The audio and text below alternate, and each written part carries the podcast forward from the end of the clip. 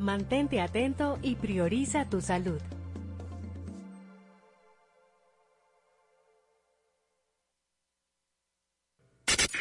¿Te has dado cuenta cómo se escucha esta emisora en Internet?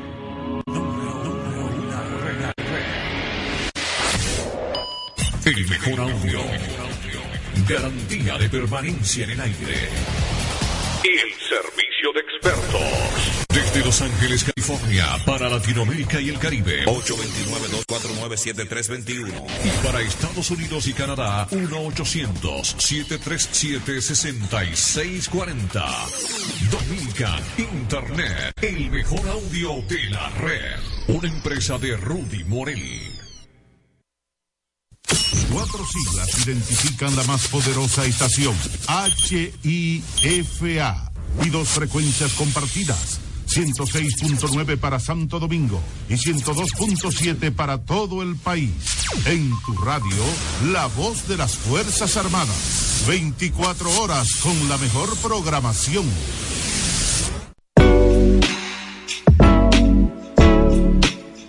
Centro especializado en salud mental. Centro Calma Alma. Presenta Salud Elemental Radio con la licenciada Andrea Belén.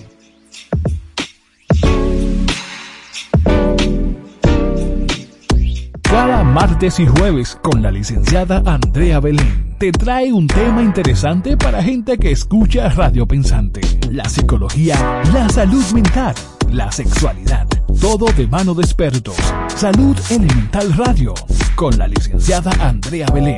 Sintonízalo por la voz de las Fuerzas Armadas. 106.9 FM para todo Santo Domingo. 102.7 FM para todo el país. Salud Elemental Radio.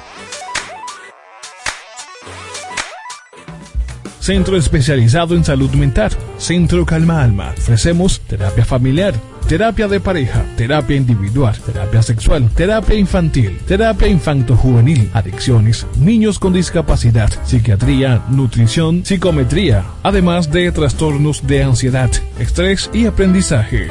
Centro especializado en salud mental. Centro Calma Alma. Llámanos 809-369-9752. Estamos ubicados Avenida José Contreras, número 95, sector La Julia. Centro especializado en salud mental. Centro Calma Alma.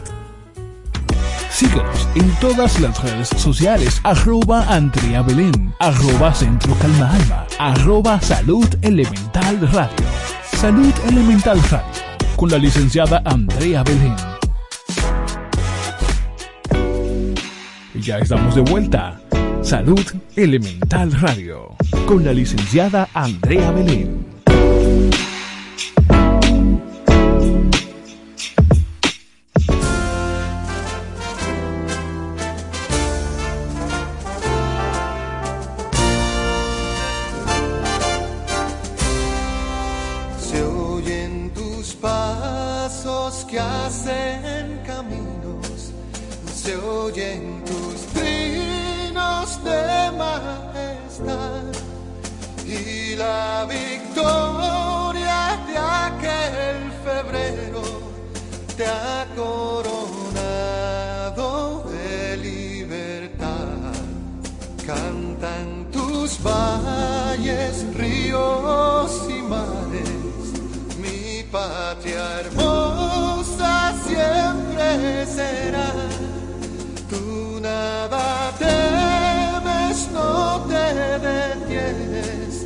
Y haces un pacto con la verdad.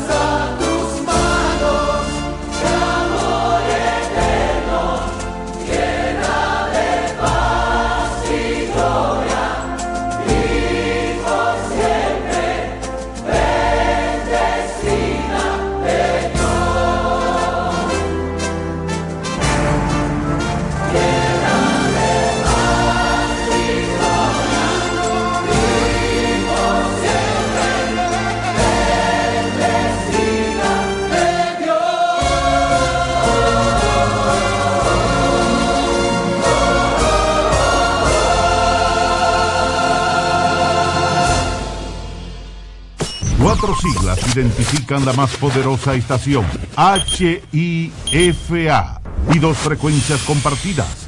106.9 para Santo Domingo y 102.7 para todo el país. En tu radio, la voz de las Fuerzas Armadas. 24 horas con la mejor programación.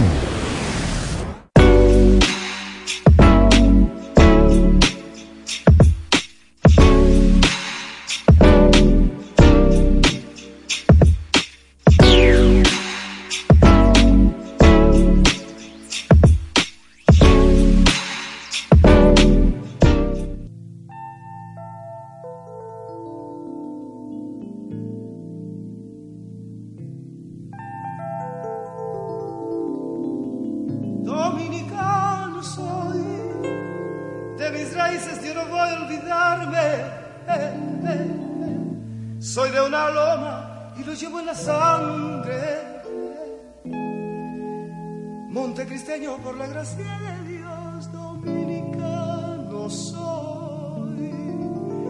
De mis raíces yo no voy a olvidarme. Soy de una raza tan humilde y tan grande que de sus penas hacen rayos de sol.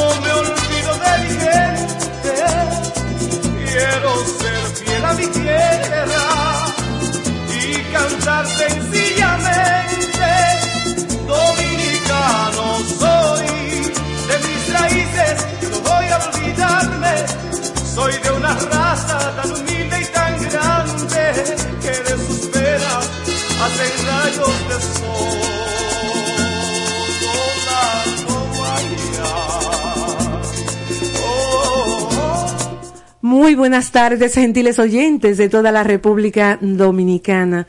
Gracias a nuestro poderoso Dios, nuestro Padre amado, que nos permite estar aquí en esta emisora, la voz de las Fuerzas Armadas de la República Dominicana, en este martes. Ya es el día 24 del mes de octubre del año 2023. El jueves de la semana pasada se celebró a nivel mundial el Día de la Prevención y de la Concienciación del Cáncer de Seno, del cáncer de mama. Un flagelo que cada día aumenta a nivel mundial, tanto por lo que dice la OMS o la OPS y aquí en nuestro país también las estadísticas altas que se están presentando. En vista de ello, el director de esta plataforma, de esta emisora, la voz de las Fuerzas Armadas, el general de brigada Kelvin Melo Castillo, de la Fuerza Aérea de la República Dominicana, interesado en que las familias reciban esas orientaciones, reciban eh, eh, esta educación, sobre todo las damas, señores, porque cuando a una mujer se le detecta, se le diagnostica el cáncer de mama, pues toda la familia se ve involucrada. Y por ello hemos invitado a una autoridad en lo que es el, la oncología, la gineconcología de la República Dominicana. Nos referimos al teniente coronel médico gineconcólogo doctor Ramón Solís Rosario del Ejército de la República Dominicana. Hola, Así que bienvenido. uno- bienvenido doctor, ya es parte de la familia, también mi compañero, el locutor, eh, presentador, eh, Rose Peña, una, una, una escuela de la locución de este país. Gracias. Una escuela, un orgullo también del staff de esta emisora. Y también el primer teniente licenciado, eh, comunicador de la Fuerza Aérea de la República Dominicana, Manuel Cordero, Control Master. con nuestro máster de oro, Ros, yo le digo. Así es. Y quien les habla, la licenciada Carmen Javier. Ustedes saben, somos aquí ya parte, muchos sí, Conocidos. sí. Así que Ros y el doctor, ¿qué les parece si hacemos una pausa y cuando volvamos ya, entramos de, nu- ya, de lleno, ¿verdad? A lo que Yo es entiendo que antes de pausa vamos a entrar en materia. Sí, Porque ah, ya está pare- una y once. Ok. La bienvenida al comandante doctor Solís. Un placer sí. tenerlo por aquí en esta emisora 106.9 y 102.7, la voz de las Fuerzas Armadas a nivel nacional. Bienvenido, señor. Bienvenido, señor. Doctor, eh, lo Muchas que- gracias sí. primeramente por la invitación y yo eh, eh, verdaderamente contento de estar por aquí compartiendo con ustedes y sobre todo cuando se trata de lo que es la difusión de para la prevención y detección temprana de una enfermedad que tanta vida está cobrando a nivel mundial. Así Eso es es, así. así es. Carmen, ¿alguna pregunta Sí, para iniciar? sí, para iniciar, sí. Eh, yo quiero, eh, Rose y, y el doctor Solís, nuestro amigo que nos consta la obra que hace fuera de, de lo que son el, el hospital y las clínicas con las mujeres. Yo quiero, doctor, que en una forma ya usted le hable a las oyentes, a todo el país, a todo el mundo, lo que es el cáncer y luego venimos con, Subir sí, subirlo un poco, No, sí. un Estamos, poquito. claro que sí, claro que sí. Aquí está el maestro, está Rosy, sí, sí, la experiencia, sí, señor. Ok, lo que es el cáncer, lo que es el cáncer y también por qué la, inc- la incidencia tan tan alta de lo que se está viviendo a nivel mundial. Pero ¿qué es el, el cáncer, eh, doctor Solís? Muy bien, Eh, buenas tardes a todos eh, ustedes y oyentes y, y como le comenté ahorita, gracias por la invitación y gracias a Dios por permitirnos estar aquí hoy compartiendo con ustedes. Placer para nosotros. Amén. Muchas gracias. Este, bien, el- cuando hablamos de cáncer, el cáncer es un crecimiento descontrolado y, so- y desorganizado de las células de un tejido. En el caso de cáncer de mama, las células del tejido de la mama crecen sin control y vienen lo que es la formación de tumores. O sea, viene un- lo que es un crecimiento anormal, producto de, este, de ese crecimiento desordenado y descontrolado de las células de ese tejido. Eh, esta es lo que es el cáncer de mama. El cáncer de mama eh, no solamente se presenta en las mujeres, sino que también los hombres pueden padecerlo. La diferencia es que generalmente en los hombres, la gran mayoría de las veces, si las mujeres en nuestros países en vías de desarrollo, el cáncer de mama se encuentra un 80% en estadios avanzados, en los hombres a veces se encuentra más avanzado. ¿Por qué? Porque los hombres tienen menor, ca- menor cantidad de tejido por donde crecer y entonces cuando crece, cuando el tumor está un poco más grande, ya ha infiltrado lo que son los músculos pectorales. Perfecto, comandante. eh, excelente. Vamos a preguntar rápidamente posibles síntomas de cáncer de mama. ¿Pudiera usted mencionar algunos? Oye, el cáncer de mama en, en sus estadios iniciales podemos decir que no produce ningún tipo de síntomas en sus estadios iniciales. Y ahí por eso es que de- le damos tanto eh, el apoyo y, y le, dando, ta- le damos tanto valor a lo que es los estudios de, de detección temprana, como es la mamografía, Ok, que vamos más adelante a conversar sobre ella. así es. El- en estadios iniciales, cuando el tumor mide eh, menos de un centímetro, 5 milímetros, este, mm, mm, casi no, no produce sintomatologías. El cáncer de mama produce sintomatologías cuando se encuentra ya en estadios avanzados. Ahora bien, ¿cuáles son esas sintomatologías que produce el cáncer en los estadios ya avanzados, como le comentábamos? Bueno, va a haber un cambio en la coloración de la piel de la mama. La piel cambia de color, cambia de color, eh, se pone de color naranja en ocasiones. Este, va a haber la presencia de tumor. Va a haber las pacientes, por eso deben de examinarse lo- los senos y entender a la- la- lo que es la, la configuración, la forma de, de sus senos. Deben examinarse su seno. ¿Puede Vamos a aparecer hablar- algún, Sí, sí. algún como algún bulto? Ajá, eh, ajá. puede, puede, para- puede aparecer algo raro Y- y- en y- el pezón, en, el- Exacto, en el- y fluido, en Ros, el- también, va, a sale haber, va a fluido. haber lo que es Sí. retracción del pezón, el pezón se retrae por la presencia del tumor, va a haber, Hundimiento. va a haber ulceración Sí. del pezón, va a haber hendiduras, va a haber piel de naranjas, este, va a haber salida de secreciones Exacto. a través del pezón. Ahora, no todas las secreciones mamarias son cáncer. ¿Dónde Las más común? secreciones mamarias que más simulan ser un cáncer son aquellas que son de aspecto sanguinolento. Ahora, tampoco no todas las secreciones sanguinolentas van a ser un cáncer de mama, pero son- sí son signos de alarma que lleve- deben de llevarle y llamarle la atención a la mujer a que debe de acudir a su médico para chequeo y detectar que no sea un cáncer. ¿A qué edad, comandante, podría una mujer detectar avanzada edad, a mediana edad, jovencitas? No, y la ¿Podría, sí. más o menos edad uno podría ponerle mucha más atención? El tipo de mujer, ¿a qué edad podría ser eso? Más eh, eh, emergente, más ponerle más atención. Y, y ahí también, Para- doctor, ahí también, si la, la genética, la mujer que tiene eh, herencia de que tiene familia, madre, tía, abuela, que haya padecido este cáncer y, o, o haya muerto, si tiene que ir en una determinada edad. Sí, muy bien. Este, en cuanto a la, la edad, ¿a qué edad? El cáncer de mama es más frecuente a partir de los 40 años de edad.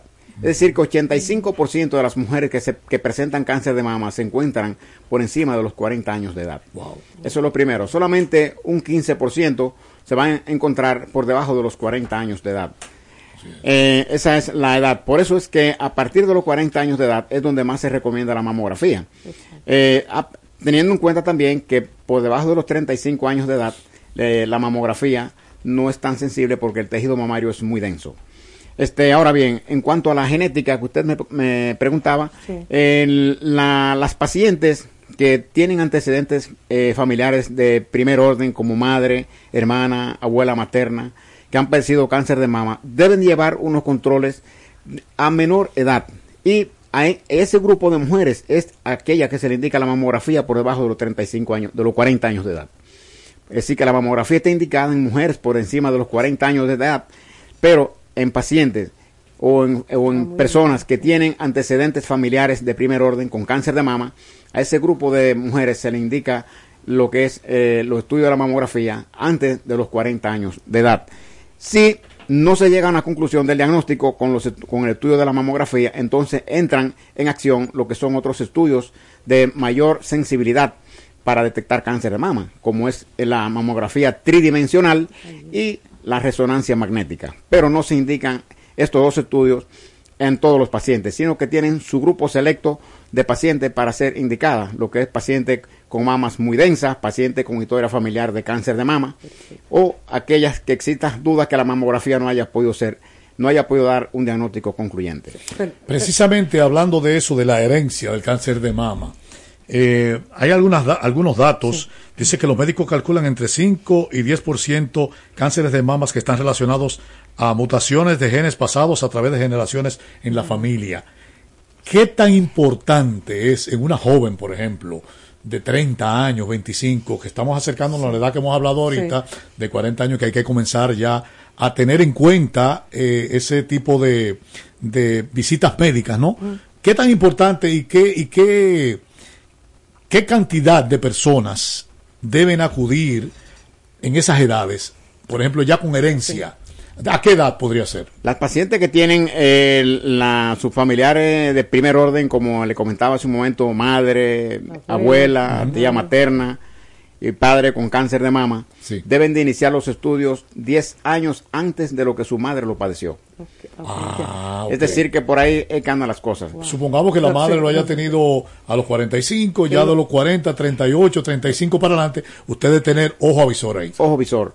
Entonces, Excelente. esas pacientes am- también son aquellas que califican para la- las determinaciones genéticas. Sí. Como usted mencionó, la- la- las determinaciones son los BRCA1 y BRCA, BRCA2, sí. que son genes mutados en cromosoma 13 y 17. Así es. Es decir, que esas son las personas que deben Mayor de tener riesgo. Sí. de mayor riesgo y esos son los que tienen indicaciones para las determinaciones de, de- de estos genes. Excelente. Si en caso que estas pacientes se determine que tienen mutaciones en uno de esos genes, entonces ya pasan a una consejería genética con su médico, la cual tomarán en consideración ambos mutuamente. Las probabilidades que tienen de desarrollar cáncer de mama, esas pacientes que tienen mutados esos genes, es mucho más alta que lo que es la población general. Vamos a ahora, doctor, vamos a la pausa. Cuando volvamos, nos vamos a enfocar en otros factores de riesgo que pueden tener algunas mujeres y diagnosticar el cáncer de mama. Pero luego de ahí nos vamos a hablar de diagnósticos. Sí, claro que sí. Vamos a la pausa pausa, y volvemos. señores. Volvemos por la voz de las Fuerzas Armadas. El Ejército de República Dominicana. Es denominado como tal a partir de la ley número 928 del 17 de mayo de 1928. Sin embargo, ese componente terrestre, definido como ejército de tierra en la Constitución de 1844, nació prácticamente con la República, reflejado en las acciones militares desarrolladas por los patriotas la noche memorable del 27 de febrero, encabezados por el trabucazo del prócer Matías Ramón Mella. Papá, tanto sacrificio y esfuerzo el ser militar. ¿Cuáles son los beneficios que te aportan? Hija, las Fuerzas Armadas son una de las instituciones que más aportes brindan a sus miembros. Educación, salud, seguridad social, planes de retiro, préstamos, supermercados, cine, servicios oftalmológicos, odontológicos y muchos otros.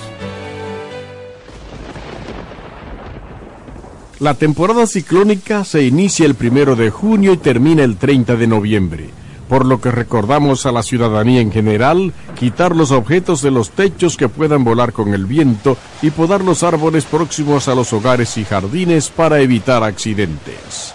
En temporada ciclónica y siempre, la voz de las Fuerzas Armadas siempre está contigo. Armada de República Dominicana. Esta institución, que de acuerdo al texto constitucional de 1844 se denominó Armada Nacional, nace también con la República, pues sus fundadores se encontraban comprometidos con el proyecto de la creación de la nación dominicana. Armada de República Dominicana, una profesión honorable. Señores, continuamos a su lado a través de esta emisora, la voz de las Fuerzas Armadas de la República Dominicana, recordándoles que estamos en los 106.9 para, Para Santo Domingo Santo Domingo, y 102.7 en todo el para todo el territorio estamos a nacional. través de audio y Ah, video, Sí, señor. a Estamos de- en la HIFA.mil.2 www o llamándonos para sus inquietudes, cualquier pregunta o duda que ustedes tengan, no importa de dónde estén. Nos pueden llamar a través del 809-200-3141. Continuando con este programa especial que ha designado nuestro señor director que se haga para eso, para concientizar, sí, para concientizar y sí, sí, y educar a las mujeres dominicanas porque eh, el lastre que arrastran las familias cuando una mujer se le diagnostica con este terrible cáncer de mama Es muy que es muy- lamentable, muy es muy lamentable. Entonces por eso eh, el comandante que siempre interesado en esto porque está en lo suyo vamos a continuar y le deseamos al doctor Solís antes de la pausa que queríamos que hablara de otros factores de riesgo que pueden tener una mujer y diagnosticar este cáncer y luego hablar de cómo se diagnostica el cáncer de mama en las mujeres Muy bien, este, eh, un factor de, riesgo es todo aquello que predispone a la aparición de una enfermedad.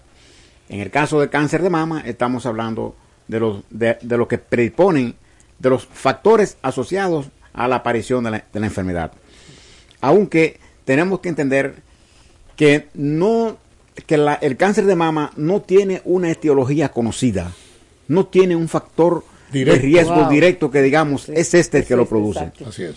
Simplemente tenemos factores de riesgos asociados, no existe causa. Por lo tanto, cuando hablamos de, de prevención, simplemente vamos a habl- hablar de lo que son la reducción de, de algunos factores de riesgos asociados que pueden ser corregibles. Bien. Por ejemplo, comandante, Sí. yo tengo aquí en las anotaciones que he investigado. Edad avanzada puede ser Sí. uno de ellos. Sí, Antecedentes avanzada, personales, genes hereditarios, exposición a la radiación, la obesidad, Exacto. comenzar a menstruar a edad temprana, comenzar a la menopausa a edad a- más Avanzada, avanzada, tener un hijo a edad más avanzada. ¿Esos factores pueden incidir? Todos esos son factores de riesgo asociados a cáncer de mama. La edad avanzada, claramente, como le comentaba ahorita, Ajá. más 85% de las pacientes que, se pre- que presentan cáncer de mama se presentan con edades por encima de los 40 años de edad. Solamente un 15% está por debajo de los 35 años de edad. postergar la, la, la, la procreación, o sea, la, la fertilidad, los embarazos, también A una edad Ah, normal. es Un todas las Sí, un- pacientes sí. que tienen sus hijos por encima de los 30 años, su primer hijo Sí. por encima Es de los un 30 riesgo, años, es también es un riesgo. factor de riesgo asociado para cáncer de mama.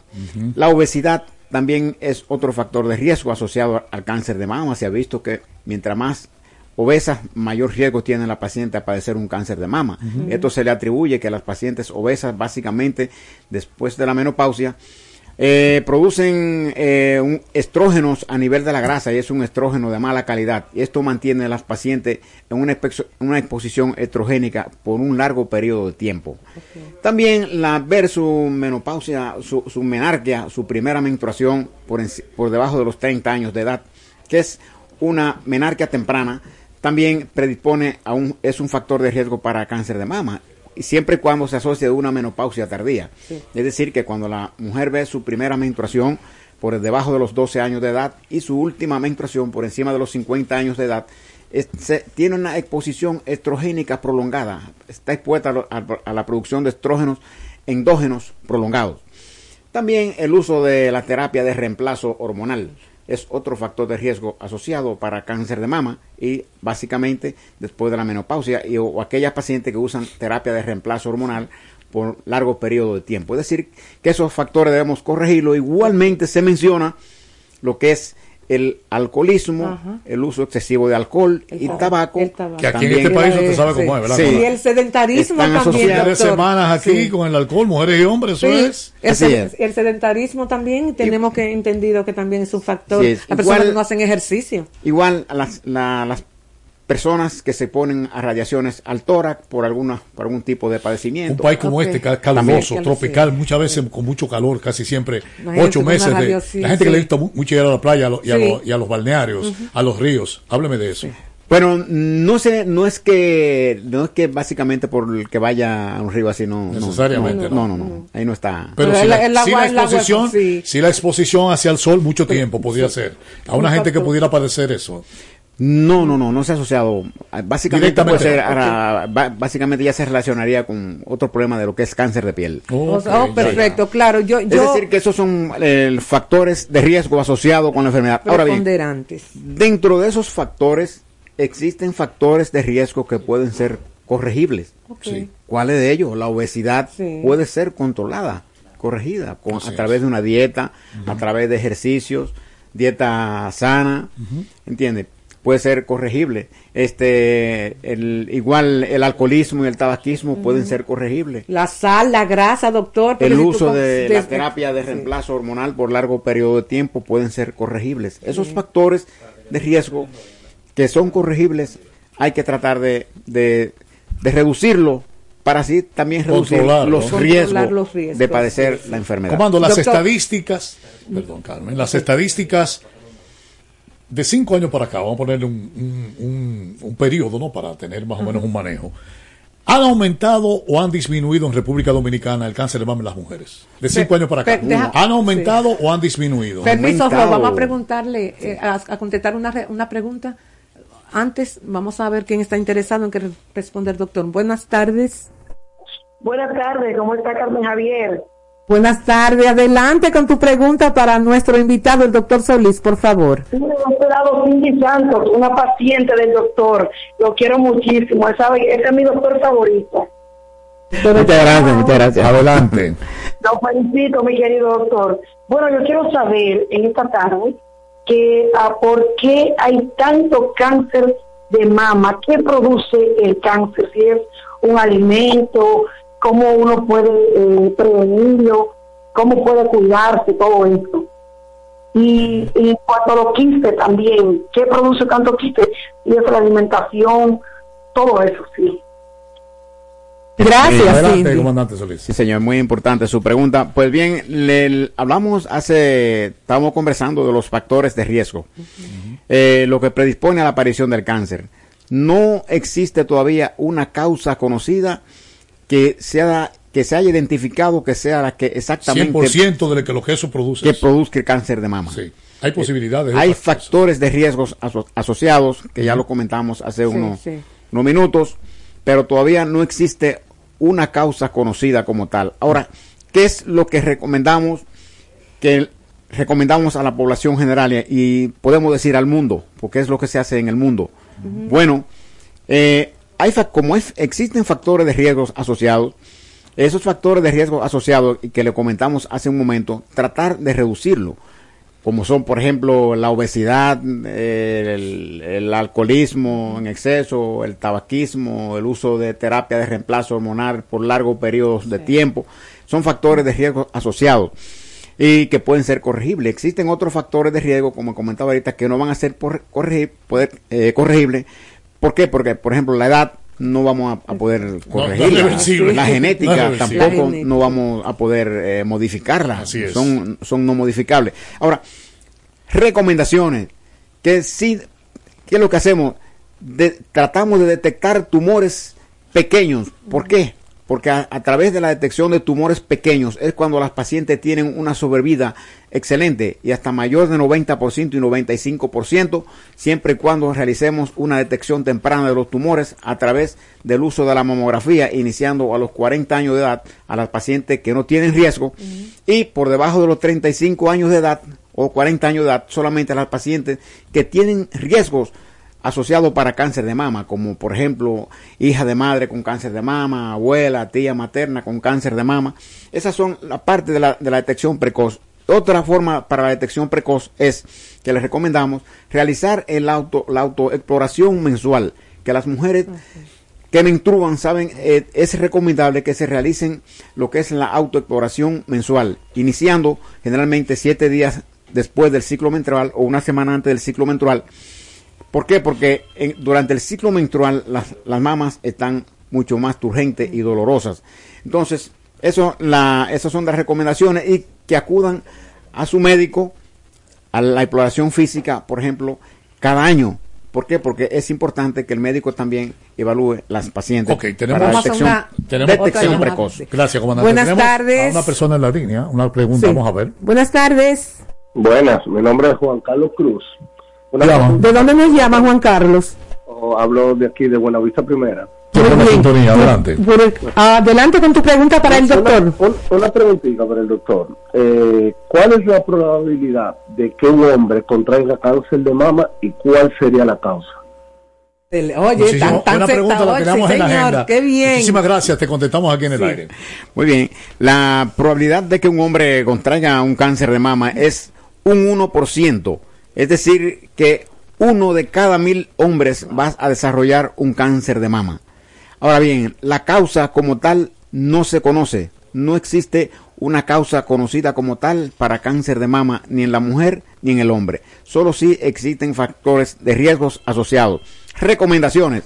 Que todo hombre que sienta un bultito, un tumor debajo de su seno, una molestia, una molestia es lo que que acuda al médico para que le dé las orientaciones del lugar y si es posible le realice estudios y llegar a un diagnóstico concluyente. Excelente. Otra con relación a la pregunta que le hice anteriormente. Déjame, vamos a contestar otra llamada. Vamos a contestar a la estadística. Están ahí, no te preocupes. Buenas tardes. Adelante, buenas tardes con su pregunta para nuestro invitado. Cayó tu estadística, antes de la estadística, vamos a hablar del, diagnóstico. Pero bueno, o hay, sí, sí, sí, diagnóstico. y lo de los dos juntos, porque el diagnóstico es importantísimo. Sí, sí, adelante. Bien, de la, las pacientes eh, deben de acudir a los chequeos, eh, como le comentaba, cada año las pacientes sin riesgo a partir de los 40 años de edad deben acudir a lo que son los estudios de mamografía y si es posible complementarlo también con la sonomamografía porque ambos estudios se complementan. A veces es importante indicarlos los dos. Bien, en aquellas mamas densas, o sea, las mamas densas son aquellas que tienen un tejido mamario, tienen mayor cantidad de tejido glandular que tejido graso. En esas mamas, a veces la mamografía no es sensible y por eso se utiliza lo que es estudio de la mamografía tridimensional o la resonancia magnética, que estos, estos son métodos que sí están asequibles y tienen la probabilidad de detectar cáncer con mayor sensibilidad a ese, a ese grupo de pacientes. Eh, luego que las pacientes se practican esos, estos estudios si la mamografía eh, reporta algún, eh, algún hallazgo anormal, de acuerdo a la clasificación que se presenta, que presenta la, la Sociedad Americana de Radiología, entonces esas pacientes pasan a lo que son las biopsias. Después de las biopsias, entonces los pacientes, si se, en caso que se confirme que la paciente tiene un cáncer de mama, pasan a lo que son los estudios de laboratorios y pruebas moleculares. Las pruebas moleculares nos van a informar inclusive hasta qué tipo de tratamiento el paciente responde.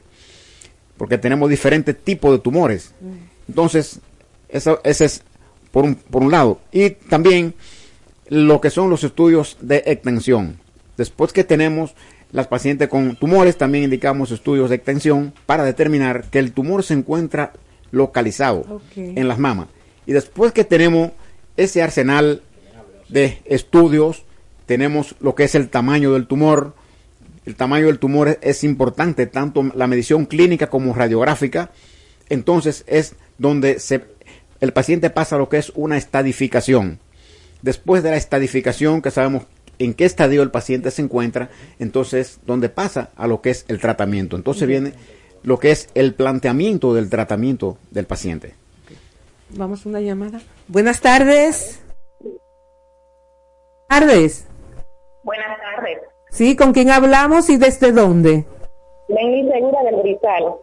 Tu pregunta para el doctor. Medidas de prevención de cáncer de mama. Perfecto. Adelante, escucha y gracias por tu llamada. Muy bien. Este, les aconsejamos el, que el- las pacientes de, de- de a partir de los 20 años de edad deben de iniciar lo que son con la autoexploración este, eh, mensual, conocer sus senos y deben de realizarlo como le comentaba ahorita, la autoexploración debe realizarse en, en momentos específicos del ciclo menstrual.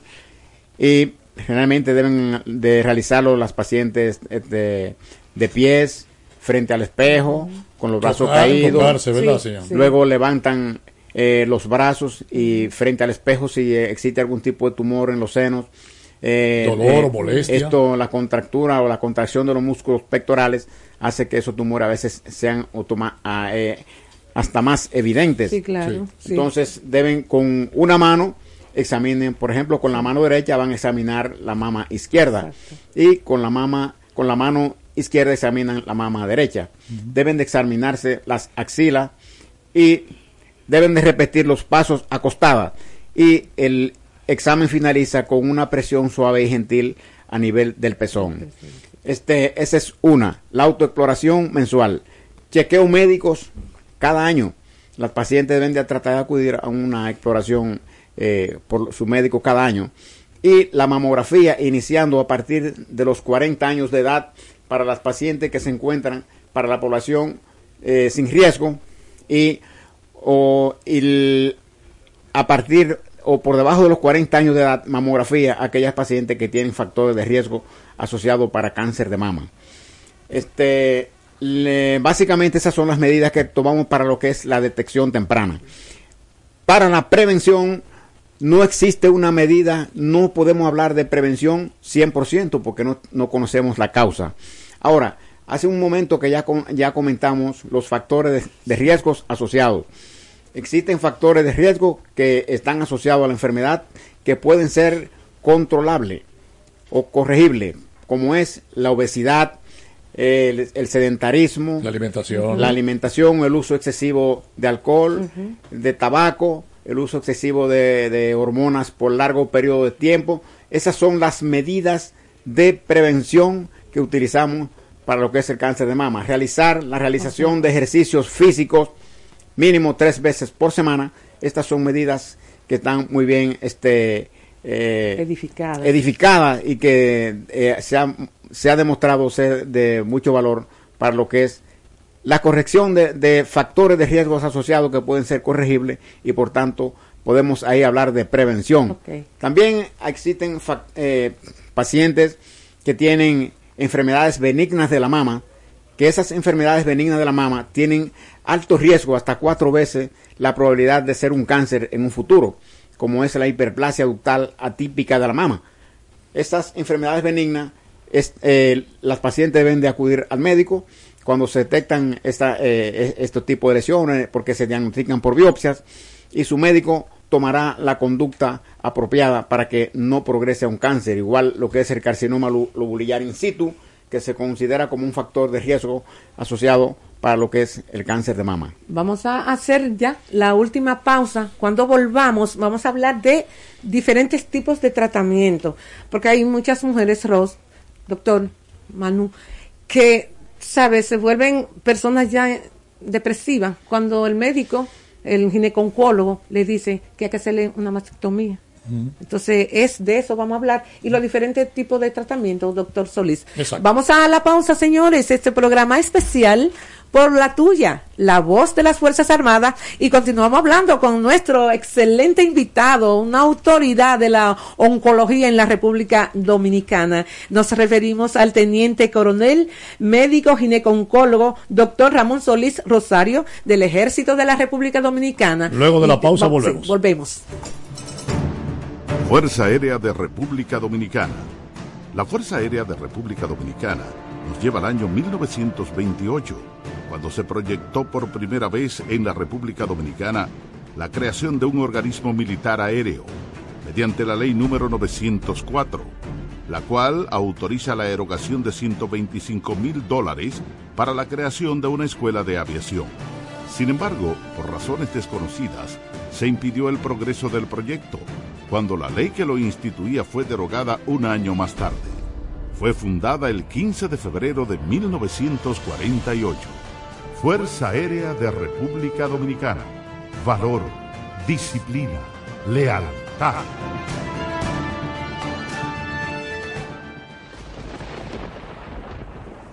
La temporada ciclónica se inicia el primero de junio y termina el 30 de noviembre por lo que recordamos a la ciudadanía en general quitar los objetos de los techos que puedan volar con el viento y podar los árboles próximos a los hogares y jardines para evitar accidentes.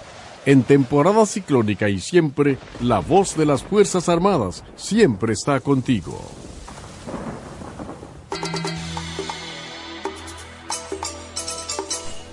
Continuamos con ustedes a través de los 106.9 y 102.7, la voz de las Fuerzas Armadas. Triple W. Un programa súper especial. Hoy, hablando del cáncer de mama, pueden seguirnos a través de internet también en hifa.mil.do. Tenemos audio y video en tiempo real en La Voz de las Fuerzas Armadas, nuestra página oficial y en nuestras frecuencias para Santo Domingo 106.9 y 102.7 para todo el país. Y también, no, mi amor, también que donde esa gente que se, ha sido interactiva aquí con nosotros, llamándole de nuevo, señores, 809-200-3141.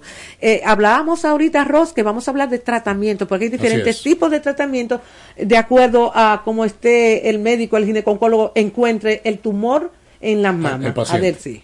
pero hablamos, doctor, para, para que la gente se, se, sienta ya comprometida con nosotros y sepa que de acuerdo a la estadística que tengamos en nuestro país, debe acudir las damas. Háblenos de las estadísticas, por favor. Pues, el cáncer de mama eh, ha aumentado en los últimos años. y ya se, a nivel mundial, una de cada 12 mujeres padecerá cáncer de mama a lo largo de su vida.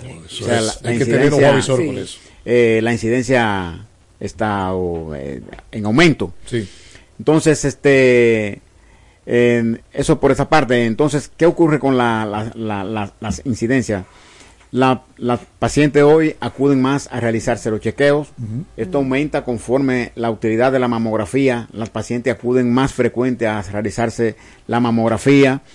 Este, la, la paciente crean más conciencia. Por ejemplo, estamos, el, esta implementación es lo que estamos nosotros ahora mismo realizando se denomina prevención primaria. Así es, la información, la información y promoción de la salud. Esta, esta promoción y difusión de la salud es prevención primaria. Esto, entonces, esto hace que las pacientes conozcan los factores de riesgo, acuden más a los médicos a realizarse los estudios. Eh, eso, eso hace que, que aumente.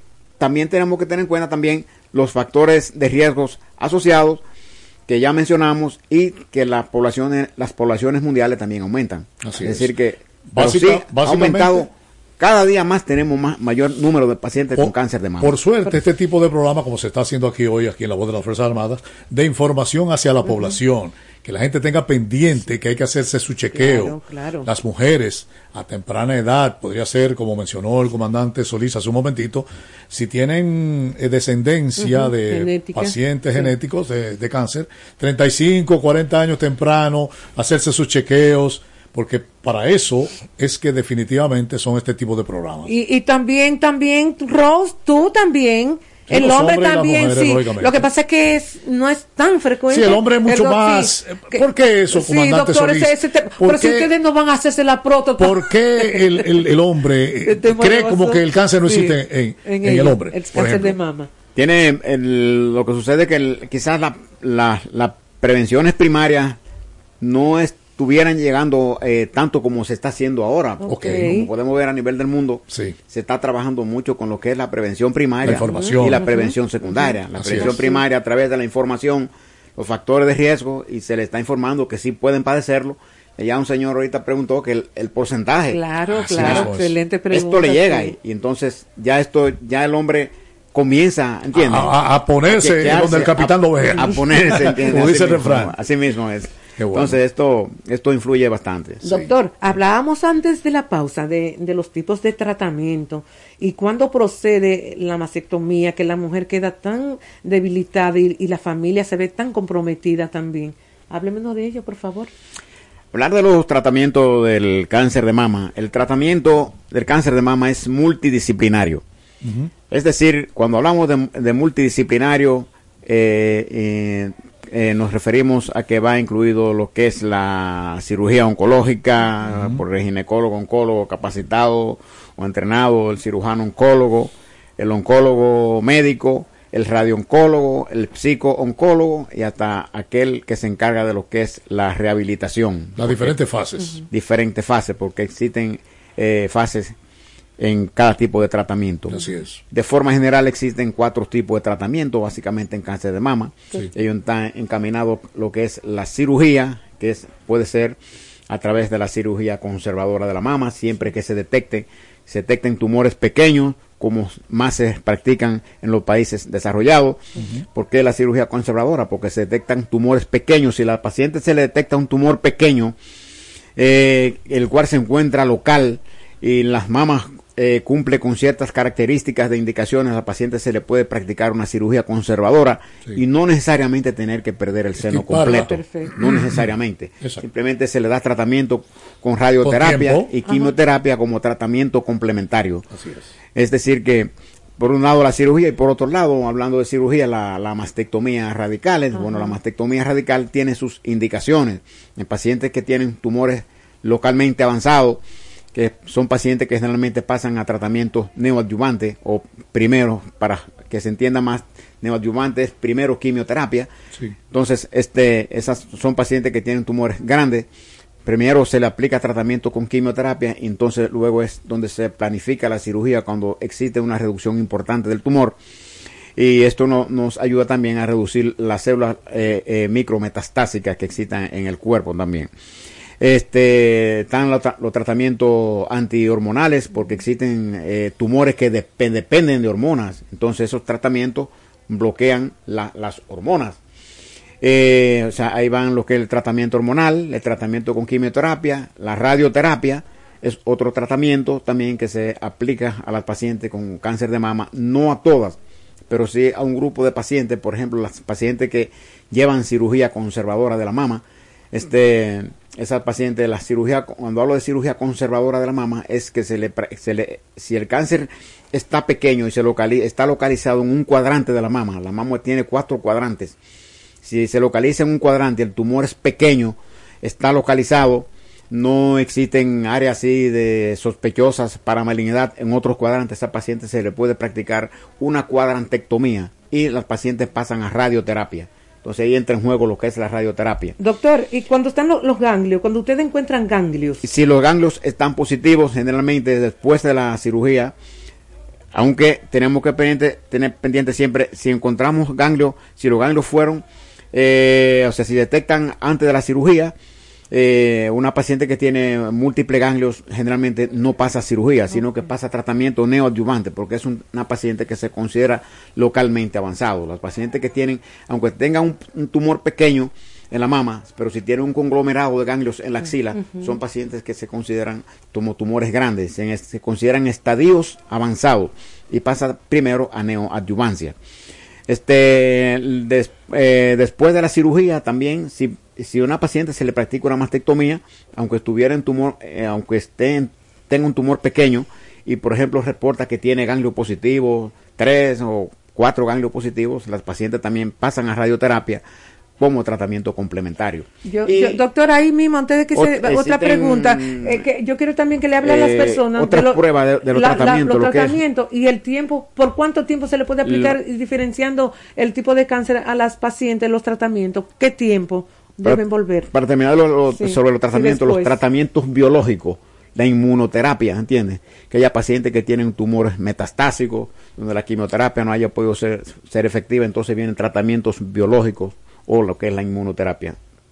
La, la pregunta Si pa- usted diagnostica el tratamiento, ¿cuándo debe volver la paciente a su chequeo? ¿Por cuánto tiempo?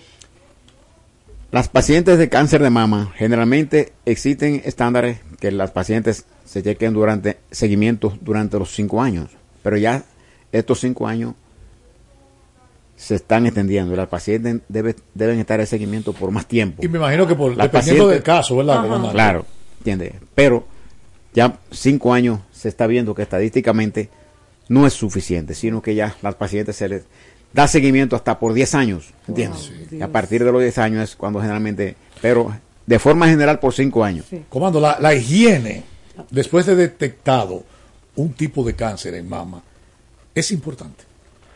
La higiene es importante para todo. usted sabe cómo es la gente a veces. Sí, claro, de forma global. sí. Buena, buena tuya, de verdad. Pero es buena la pregunta. Eh, eh, ¿Qué debemos hacer ahí?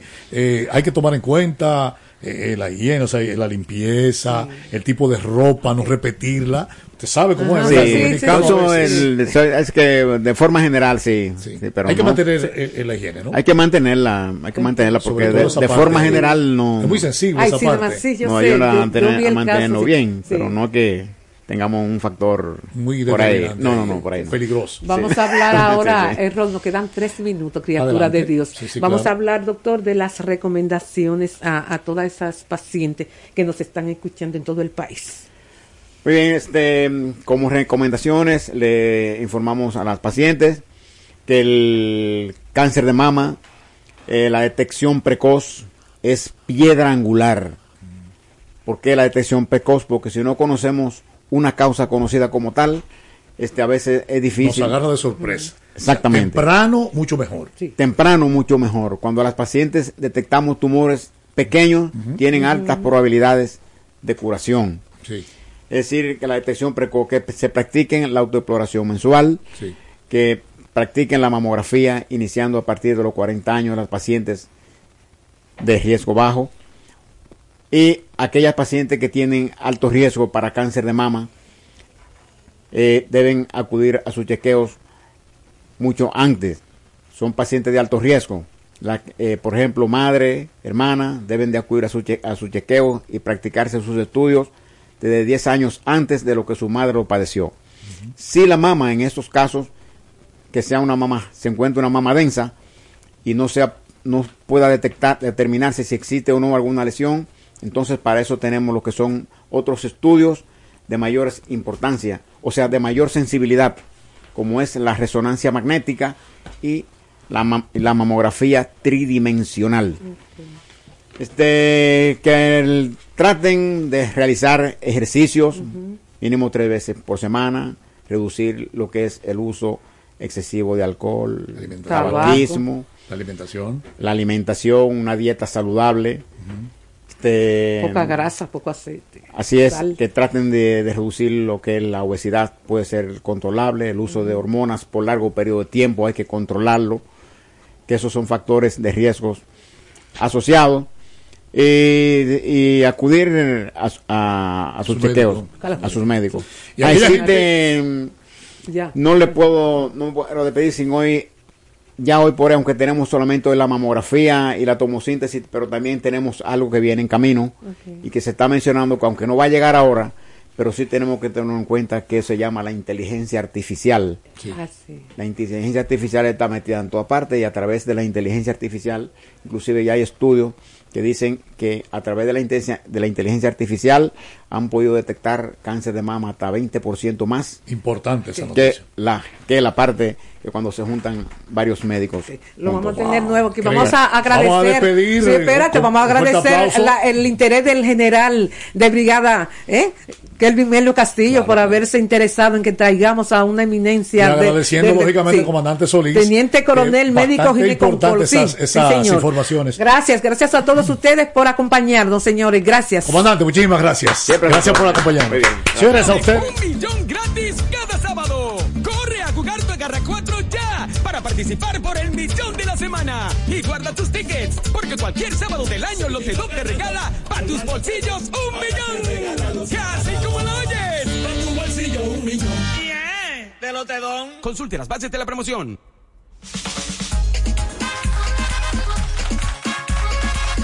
Muy buenas tardes, República Dominicana. Bienvenidos a su sorteo Lotedom. Hoy es martes 24 de octubre del año 2023 y este es nuestro sorteo número 23297. Muy buenas tardes, Eliana, y a todos los que nos sintonizan. Los juegos Lotedom se los puede adquirir en cualquier punto de venta Lotedom autorizados en todo el país. Ahora los sábados son de Lotedom y es que la Garra 4 te trae el millón de los sábados. Por cada jugada de la Garra 4 que realices de domingo a sábado, se genera un código automático con el que participas por un millón de pesos gratis que sortearemos todos los sábados. Y atención, atención, porque con el Agarra 4 ganarás a 25 millones de pesos.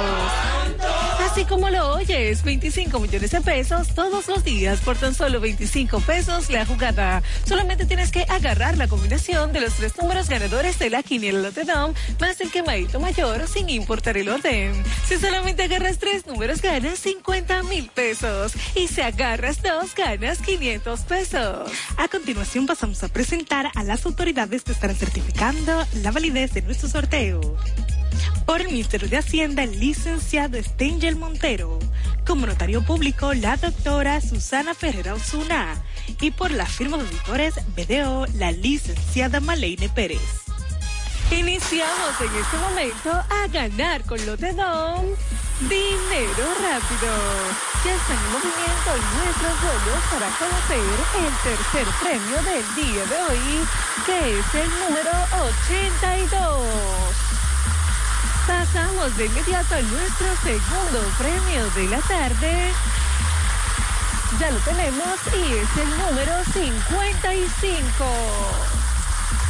Atención porque ha llegado el momento del primer premio de la quiniela Lotedom, que es el número 86.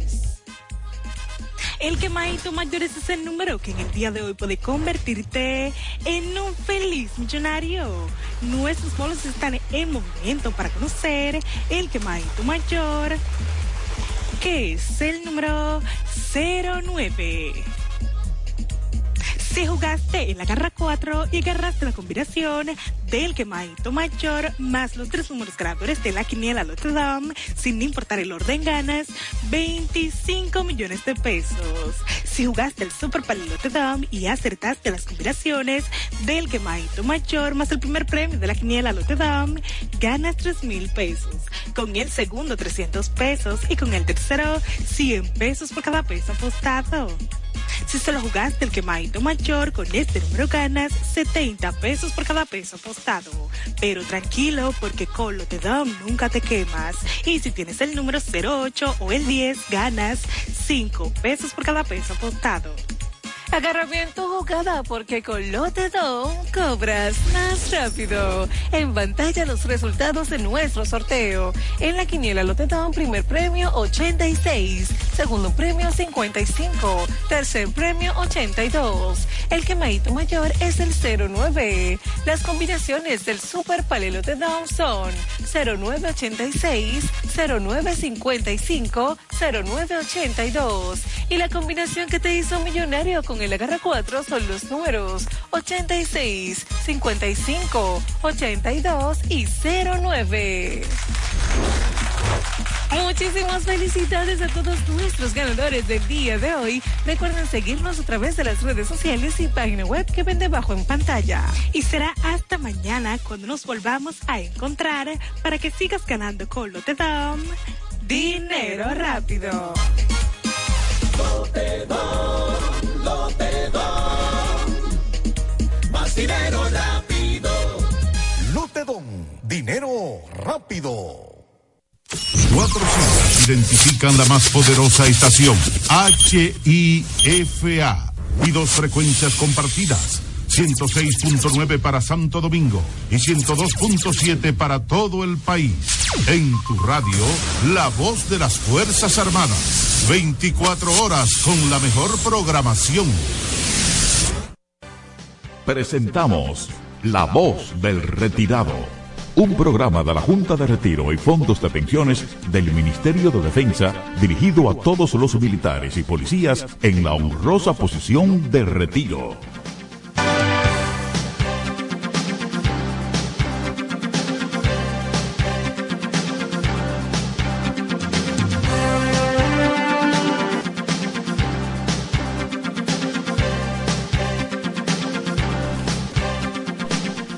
Hola, hola, hola, ¿qué tal amigos? Bienvenidos a La Voz de Retirado, aquí en La Voz de las Fuerzas Armadas, 106.9, zona metropolitana de Santo Domingo, frecuencia FM, y también tenemos la frecuencia para todo el país, 102.7. Estamos en todas las redes sociales, así que desde cualquier lugar del mundo usted puede conectarse con nosotros y interactuar también en este su espacio La Voz de El Retirado. Como siempre, un espacio que tiene el apoyo de la Junta de Retiro de las Fuerzas Armadas y también de la Junta de Retiro de la Policía Nacional.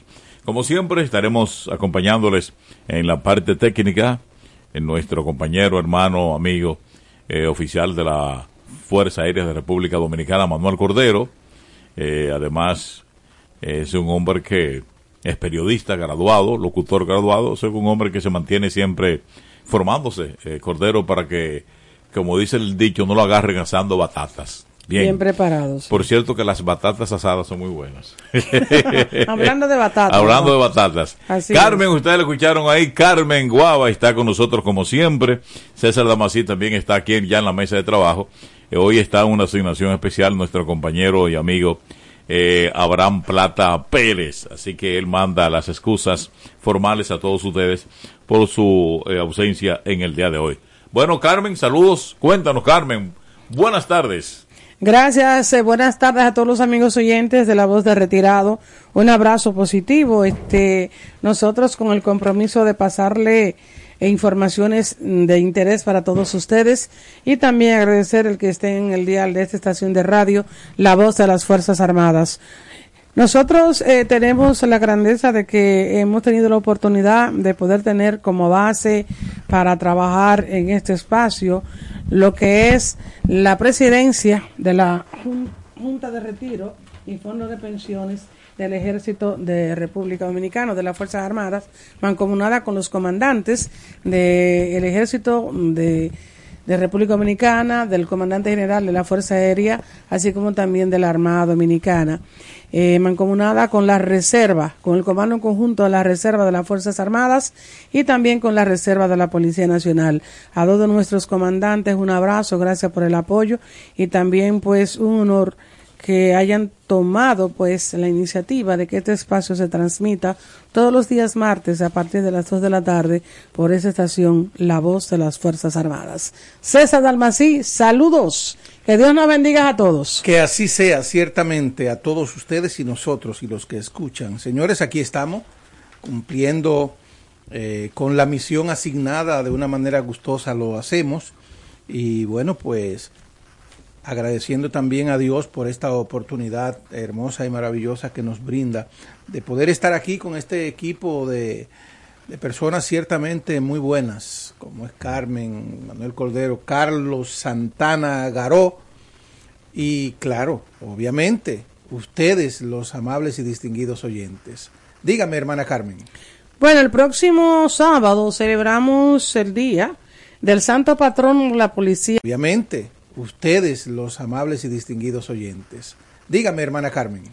Bueno, el próximo sábado celebramos el día del santo. Dígame, hermana Carmen. Bueno, el próximo sábado celebramos el día del próximo sábado celebramos el día